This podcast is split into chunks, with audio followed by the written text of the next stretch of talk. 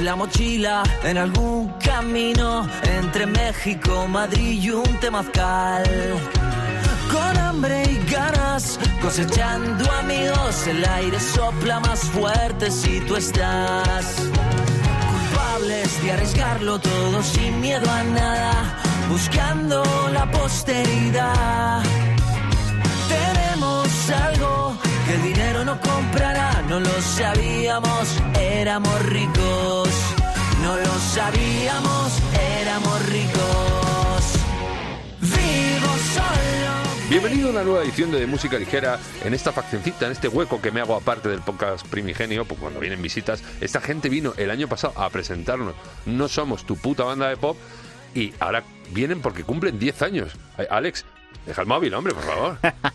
Está ahí con el móvil. ¿Qué tal? Muy buena.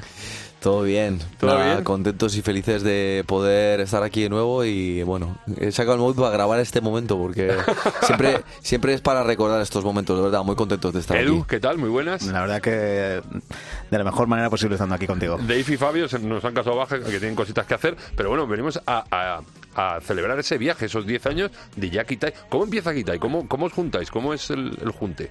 Nos juntamos Edu y yo. Ostras, justo, mira. Sí, sí, nos juntamos Edu y yo. ¿Pero hay eh, antes o...? No, eh, nos conocíamos. Yo vine aquí a estudiar y, y bueno, pues eh, después de terminar los estudios y cuando cada uno estamos ya en esa, en esa- en- yo creo en esa fase. De no saber eh, qué hacer, ¿no? Sí, nos flipaba la música y, y nos conocimos aquí en Madrid y decidimos montar una banda eh, y darle caña y pues con mucha ilusión, con muchas ganas. ¿Y, Y, a cómo partir- encontrás a, a Dave y a, y a Fabio?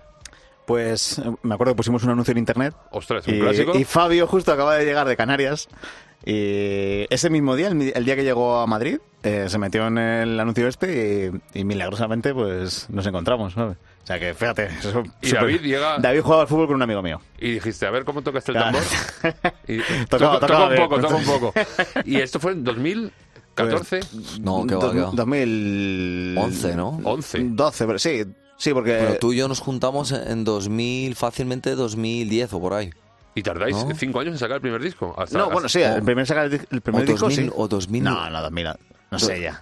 Somos, somos muy mayores, ya somos muy mayores. tío. hasta- Hasta 2015 nos metéis a grabar, ¿no? O sea, no, Es, eso bueno, el primer EP, sí que es lo primero que sale de Kitai es, es en 2013. Por eso- 2013. claro, eso es. eh, eh, son cuatro o cinco canciones, lo tipo para testear un poquito cómo rula la cosa. Y luego en 2015 que vienen. Eso es. Pues un poco, eh, eh, soy- eres muy berraco en ese momento, ¿no? La verdad, ahí le he dado más, más caña. Yo creo que sí. Eh, poco al Bueno, más caña, no sé, distinta, caña distinta, tío. Ma- Sí, ahora es un poco más, eh, habéis, si se puede decir, endulzado con los años un poquito más, pero bueno, no, y a, a ratos también, ¿no? Sí, sí, por eso te digo, eh, distinto. Era distinto, yo creo. Pero esas primeras canciones, ¿cómo surgen? ¿Vienen ya de las maquettes? ¿Vienen de los EPs o son canciones que...? No, eran canciones, canciones nuevas que íbamos ahí probando. Me acuerdo que el primer disco eh, nos fuimos allá a Aranda de Duero a grabarlo con José Caballero en los Ajá. estudios ahí del Sonorama y tal. Y joder, la verdad que fue una experiencia brutal. Eh, nos encerramos ahí casi dos semanas, eh, pues imagínate, dos semanas ahí en el pueblo, tal. Comiendo bien, Comiendo bien, encima los cuatro como cabras. Silvestre. en la bodega ahí con el vino. Bueno, bueno. ¿Y veis ya, eh, Alex, un primer, un primer feedback en ese primer disco? ¿Ya veis ahí una respuesta? O...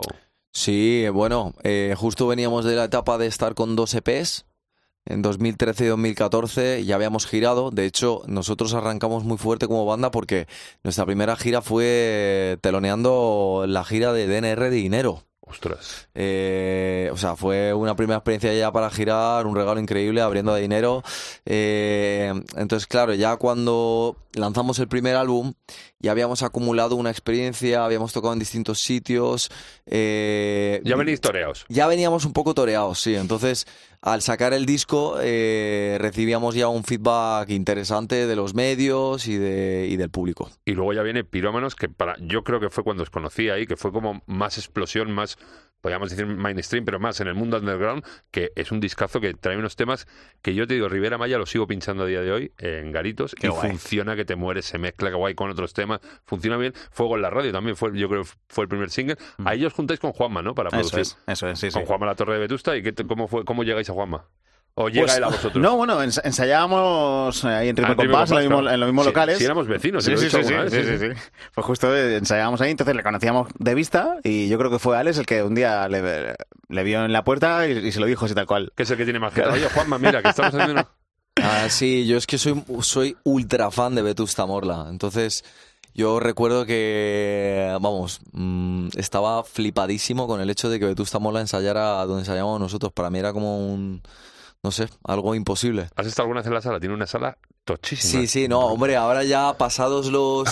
Pasados tantos años, pues ahora ya Vetusta Morla ya es- son como, pues, son amigos. Claro. Son amigos y... y- Pero en aquel momento... Era como con miedo ahí, como de fan de... Sí, Oye, era hostia. mira, perdona, Juanma. eh, Efecto, efecto groupie, efecto fan. Eh, y, y bueno, pues eh, dio la casualidad de que Juanma es un tío muy cercano, le encanta la música, le encanta, bueno, es, tiene muchísima inquietud, mucho interés por por trabajar, por, por producir en- y bueno, pues hubo una conexión y, y ahí fue como empezamos con él. Ahí ya había hecho Dave lo del Spanish Mafia, eso que... Porque el tío, si la gente no lo sabe, eh, Dave el batera, eh, Dave Hook, eh, hace una cosa, hizo una cosa en su momento que era juntar a los máximos exponentes del mundo de la batería aquí en España y grabar unas sesiones, unos vídeos en YouTube, que claro, que, y, y que fue un flipe absoluto. ¿Eso fue antes, yo creo, del Pirómanos o...?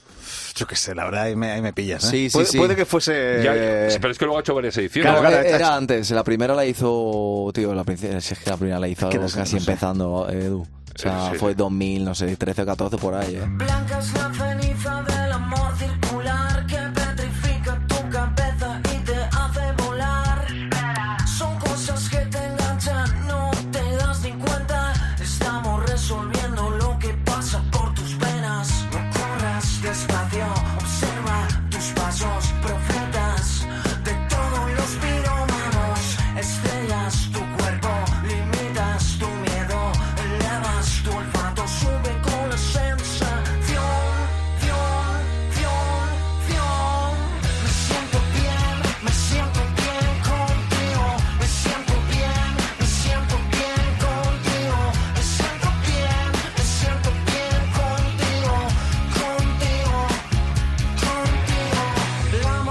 Del Pirómano sí que hiciste lo del Guinness, que eh, fue meteros en la sala Sol 24 horas a tocar del tirón en directo durante 24 horas, que yo creo que ya lo comentamos la otra vez, pero eso eh, necesitáis una forma física invidiable para eso. La verdad que, ya te digo, estuvimos ahí haciendo ensayos muy largos precisamente para poder aguantar. Porque, claro... Sí, es como una maratón, nunca, Total, total. nunca corres los 42 kilómetros para prepararte, pero claro, para 24 horas Claro, yo, yo me acuerdo que decíamos, venga, vamos a quedar a las 4 de la mañana para, para ensayar. Y estábamos hasta las 6 de la tarde igual, ¿sabes? Claro, eh, nunca habíamos hecho algo así, ¿sabes? Entonces hay que ver cómo se va reaccionando el cuerpo. Pero ese gire de cabeza es en qué momento decís, eh, hay- eh, es- debe ser un momento de estos de local de no hay huevos, de vamos a hacerlo. Fue un nuevo, pero no en el local. No, fue de gira. Eh, estábamos tocando, hicimos un doblete eh, entre el festival del Download, tocábamos ahí y luego lo empalmamos con eh, Puebla de Sanabria. O sea, hiciste tarde en el download y Eso es. furgoneta. Eso es. Eso es, y después de ese bolo, pues estábamos reventados y, y lo comentamos. Salió algo así, Vamos ¿no? a reventarnos un O- o poquito de camino, No, ya no yo creo que dijiste tú, joder, parece que vamos a tocar 24 horas. Y dijimos, coño, pues no hay huevos. Esto no lo ha hecho nadie, vamos a hacerlo nosotros, no sé qué. Y entonces eh, habláis con la sala solo, os dejan el garito y se Eso es. completamente. Va gente a veros durante 24 horas y es una triunfada absoluta. no, eso fue una locura. ¿Se ha superado Eh, eso ya a día de hoy o no? Que sepamos, ¿no? De hecho, a mí me, me han escrito un par de grupos, eh, rollo, oye, ¿cómo podemos hacer para tal, no sé qué? Y yo he pasado un poco de... ¿O dieron plaquita del, del Guinness? sí, la teníamos por ahí, sí, sí, sí. La tenéis Sí, colgada ahí en el sí, local. sí, sí. Y luego eh, viene el mixtape que ya tenéis, tenéis pergiñado antes de la pandemia o os cae la pandemia y... O sea, lo- el mixtape justo lo estábamos haciendo antes de la pandemia, eso es, sí, sí. y os cae en medio la pandemia, Y ahí no, nos fastidió, la verdad que sí. Bueno, no es, es un disco muy curioso también. Tiene, es lo que te decía yo, tiene una parte de Berraquet, pero más mezclada como con más como más urbano en el Mm. como las mixtapes antiguas que hacían el hip hop y os es. juntáis como mogollón de colegas que se, añaden ahí. Sí, yo creo que intentamos hacer ahí como una fusión entre rock y urbano, que creo que, vamos, y de hecho yo lo escucho ahora y me parece incluso súper... Muy original, sí, ¿sabes? sí. Muy original, de joder. Y bueno, yo creo que el resultado, o sea, quedó muy Muy guay. O sea, con colaboraciones, tío, como digo, con el Chojin, con Fireboy, con Raiden. O sea, yo creo que son Muchas generaciones Sí, sí, total, total. Eh, y creo que queda un resultado, joder, que lo escucha alguien, indiferente no te va a dejar. Y repetís con Juanma también. Sí, esa parte repetimos ahí con Juanma. Y la verdad que luego también grabamos más temas como Quiero Té, Coffee Shop. Y, joder, yo- ya te digo, yo creo que el resultado, por lo menos, queda curioso. Y el año pasado saquéis, sacáis la berraquez esta de no somos tu puta banda de pop, que yo sí que ha yo creo que sí que ha sido el espaldarazo definitivo después de- del cuarto disco para ya que Kitai tenga un hueco muy gordo en, en la escena nacional, ¿no? Sí, eh, sin duda este álbum ha sido el que nos ha abierto las puertas a, a nuevo público. Eh, hemos visto cómo, cómo pues hemos crecido en ese sentido y que está viniendo más gente a nuestros conciertos. Está viendo, bueno, pues no sé, está pasando algo muy bonito para Kitai en ese sentido, que está viendo más público y sin duda, bueno, por ejemplo, eh, una de las canciones del disco eh, ha pasado cuando sacamos el año pasado, ¿no? Eh, el álbum. O sea, ha pasado un año y se ha convertido en la canción más escuchada de... No, no, o sea, hay mucha gente en, en esto que sale ahora del rap, eh, yo supongo que quita. ¿Habéis grabado un mensajito de ese para...?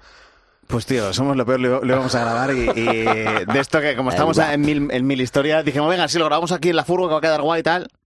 Se nos piró, claro. somos lo peor. Joder. Es que cuando, yo como mm, en, en mi este mi Spotify lo gestionan un poco mis hijas también, pues me ha salido un mensajito que yo no esperaba de un artista que yo no esperaba, pero bueno. Dilo, dilo. Es, No, no, es no, el- no, es el no, momento no, de decirlo. no, no, no, no, Dilo, dilo. Otro día lo digo, pero no, lo voy a decir.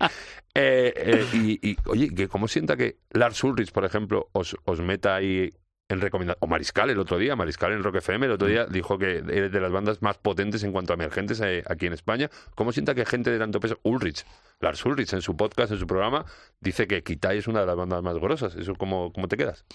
Pues loco. O sea, te quedas loco, la verdad. De- en el caso de la Ulrich es como algo imposible, ¿no? Mm, increíble. No, no, es brutalísimo. Yo tenía ganas de preguntarle a Dave qué piensa de la manera de tocar de Lars Ulrich. Supongo que este tema habrá salido por ahí, porque hay mucha bulla con que Lars Ulrich, hombre, no es muy fino tocando y Dave que es todo lo contrario, que es súper aplicado, súper... Mm. Me gustaría, me hubiera gustado preguntar, pero otro día se lo pregunto sin ningún problema. Bueno, venís de Sudamérica ahora, habéis estado en México, Justo, justo. cuatro bolos en México, ¿qué tal la respuesta allí de- del público mexicano? Pues la verdad que es brutal. ¿sabes? La verdad que estamos encontrando ahí, yo creo también un público espectacular que te acoge de una manera, ya te digo, gente llorando. Eh, o sea, Qué vimos- bueno. vi- sí, sí, vivimos cosas ahí súper bonitas. Eh, encima, justo tuvimos la oportunidad de abrir a Molotov en uno de los conciertos, que ha sido también un- una experiencia brutal. Eso Ya es guay porque así te ven mucha más gente, ¿no? Todos los fans de Molotov. Y No, no, encima claro. la, peña, la peña que siga Molotov ahí en México tiene que ser Ah. ingente, pues imagínate allí el bolazo, ¿no? Total, total. Sí, sí, increíble. ¿No? Un poco a cojones irse a otro país y decir, y decir, "Host, público que no controlamos, público que tal, a ver cómo nos acogen. Yo creo que Aunque sea el mismo idioma. Eh, a- a- yo creo que en principio nosotros cuatro somos muy echados para adelante y demás con todo eso. Eh, si es verdad que esta era nuestra segunda vez en, en este año, la primera íbamos un poco más, ¿sabes? No sabíamos dónde íbamos, no sabíamos el país. Ahora con esta segunda vez ya hemos muy relajados, eh, no confiados, pero muy seguros de, de- de todo y vamos, el público ha respondido increíble. ¿Tenéis pensado visitar algún que otro país de Sudamérica en breve? Joder, pues mira, justo el otro día nos estuvieron comentando igual de para ir a Argentina. O sea que la verdad que molaría, molaría mucho. Nos dejamos los huesos en los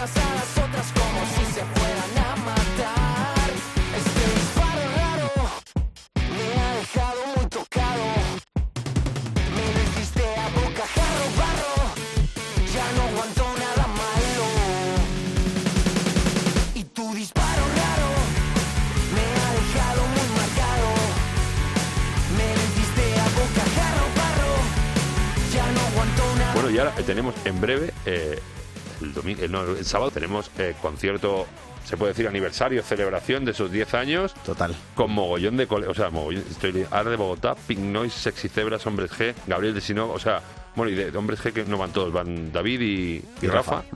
Y Sexy Zebras, ¿cómo vais a montar? ¿Vais a montar los sets de batería? Porque me lo imaginaba yo alguna cosa de esta. Sí, sí.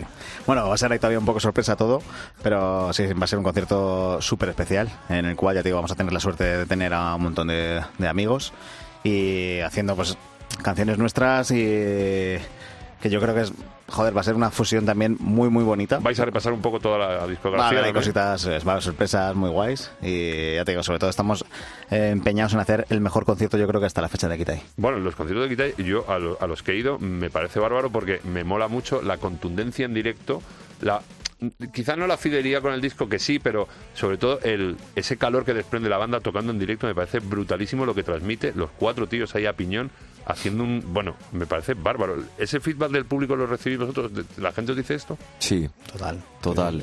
Sí, sí. O sea, no soy nada novedoso, no.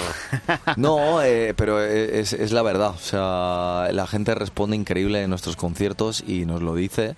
Y la gente, o sea, los fans de Kitai son fans del directo de Kitai. Y luego que sois vosotros muy grandes performers, tío. Lo dais todo. eh, eh, bueno, cuando montáis lo de la batería Dave y tú lo das todo, eres un frontman increíble. Eh, Me mola mucho, ya te digo, esa transmisión de me lo estoy gozando muchísimo tocándome. to- tocándome, no, tocando. También, también. También tocándonos. y la gente, eso, yo, yo lo absorbo. O sea, yo cuando voy de público a los conciertos y veo eso encima del escenario, lo absorbo y me pongo como una moto también. A ver, yo justo creo que ese es el, el sentimiento Kitai, ¿sabes? Creo que eso es lo que queremos transmitir, eh, de que la gente también nos vea y sienta ese fuego interior, por así decir, ¿sabes? Y que diga, joder, qué guay. Me ha pasado a mí también en muchos conciertos de verlo y decir, Dios, vaya me ha dado esto, ¿sabes? Claro, claro. Me acuerdo, por ejemplo, con, con The Hives, el último igual que me pasó, que me pasó de, Dios, vaya subidón de todo. Pues, joder, ojalá transmitir eso también. Viene el año que viene, creo, con Green Day. Sí. Ya tienes pillado la entrada, me No, no la tengo, pero... En breve.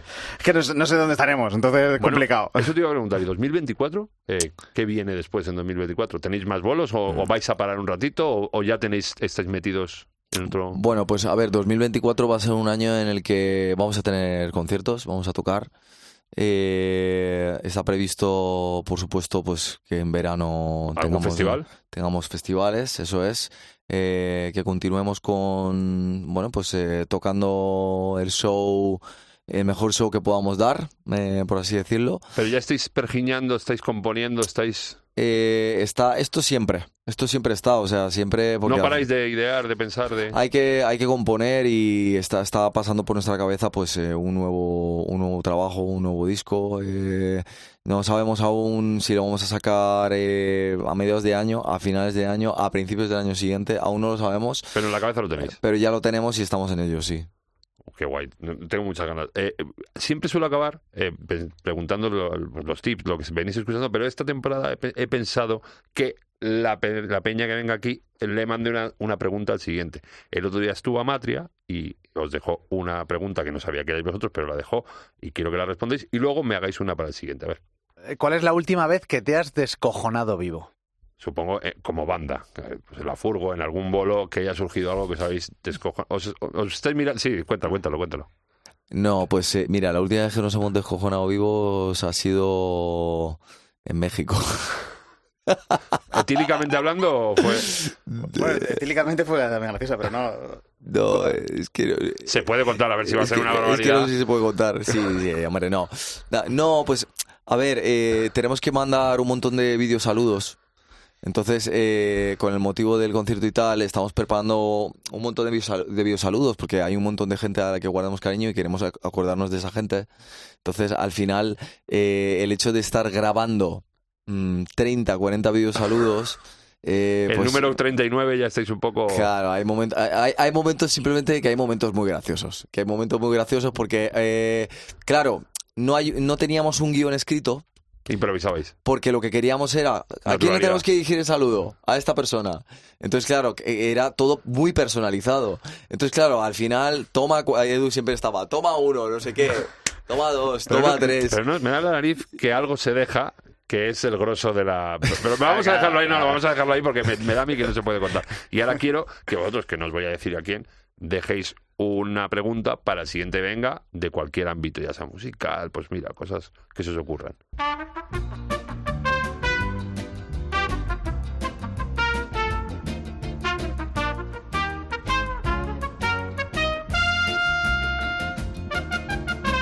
Me gusta, me gusta mucho. Eh, y ahora que os voy a pedir, sí, que me digáis qué estáis escuchando para yo, porque me gusta a mí prescribir y que me prescriba. Entonces me gusta ahora mismo, ¿en qué estáis liados? ¿Qué estáis escuchando? Pues mira, yo estoy escuchando un grupo de Chicago, que son unos chavalitos súper jóvenes, que se llama Friday Pilot Club, que me flipan. ¿Y qué hacen? Eh, así como un rock también... Mira, podría ser un Kitai de Chicago. Unos sí, sí. Kitai de Chicago. Sí, sí, sí, podría ser, la verdad. Con una producción súper moderna, un rock, un rock súper moderno. ¿Primer disco recién salidos o Total, total, sí, sí, está, ya te digo. ¿Cómo- eh, cómo se llaman? Friday Pilots Club. Apuntado? Dales una... No, no, sí, sí. Porque sí. es que, vamos, Esto me han volado la cabeza, Me lo ¿eh? fusilo tú. Y, y a ver, él, Alex. Pues mira, yo me he metido aquí en el historial de lo que estoy escuchando pa- para, para ir directo. Pues mira, eh, esta mañana, por ejemplo, he estado escuchando eh, de Courtney Barnett, ¿Y eso qué es? eh, Lota Silais. Eh, ¿Sabes quién es eh, mm, eh, Kurt Bill? no, no, tío. Ah, sí, Curville, sí, vale, vale. Vale, pues eh, Kurt Bill eh, tiene un álbum que se llama Lota Silais y lo estaba oyendo. Y luego también estaba escuchando hoy eh, un álbum de Crack, Crack and Smack. ¿Sabes quiénes son? Hostia, estos no los controlo. Pues son unos... Pero por el nombre me... Pues, tío, molan mucho. O sea, son unos tíos. un- Crack and Smack. crack con dos as. Ah, and vale, smack. Y tiene un rollito así funky electrónico disquero. Y son unos holandeses. Holandeses. Sí, y luego tengo aquí también Angus Stone, de Angus and Julia Stone. eh, pero solo Angus Stone. Pero ¿cómo se escribe? Ah, Crack and Smack con K. Crack Sí, and mira. Smack. Aquí lo tengo, con dos Ah, as sí, también. Crack and Smack, eso Sí, sí, es. los tengo, los tengo aquí. Sí, esto es un discazo, eh, el 20. todo. 20, es el último disco, Eso ¿no? es un discazo de, 2023. de ponértelo y de, de- Es un disco de, de, de dance electrónica. Que se, te- ¿Se puede pinchar? ¿Puedo sacar de Lo aquí puedes miga? pi- Hostia, pues si lo ponen para pinchar, está muy bien, ¿eh? Pues a mí es que me gusta investigarme mucho los discos para porque siempre se saca sí. petróleo de algún sitio o para una remezcla o para una tal. se- Bueno, chicos, os veo el sábado a darlo todo, a gozármelo mucho y a otros, o para otros 10 y a por otros 20 años más. ¿no? Eso es. Gracias. Dad besos a los demás. ¿vale? Gracias. Chao. Chao. Cuentan que estás a punto de entrar en una espiral llamada Kitai que hace sentirte tan sumamente especial. Hay riesgos fatídicos, límites cuánticos, vistas fantásticas, cuentos de plástico que hacen sentirte tan sumamente especial.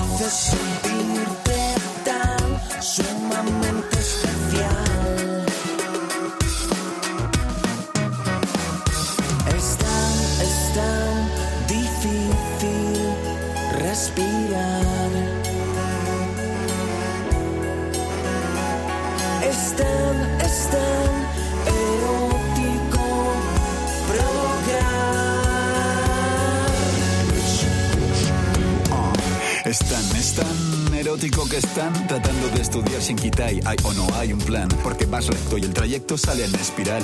En este plano astral lo raro es ser normal. Difícil respirar, quizá. Mi vecino ahora toma Kitai en vez de Prozac. ¿Quieres morder? Primero quítate ese bozal. No nos dejan tocar, así que aprende a rozar. De ti depende crece sumamente especial. Quizá era tu destino quizás sea al azar. Toca empezar, no hay camino y os digo avanzad. Porque así lo que has sufrido se te queda detrás. Nada tiene sentido tras vivirlo y odiáis. Ese vacío que se queda cuando os vais. No sabes lo que ocurre, pero sí que está guay. No intentes comprenderlo, simplemente es quitar.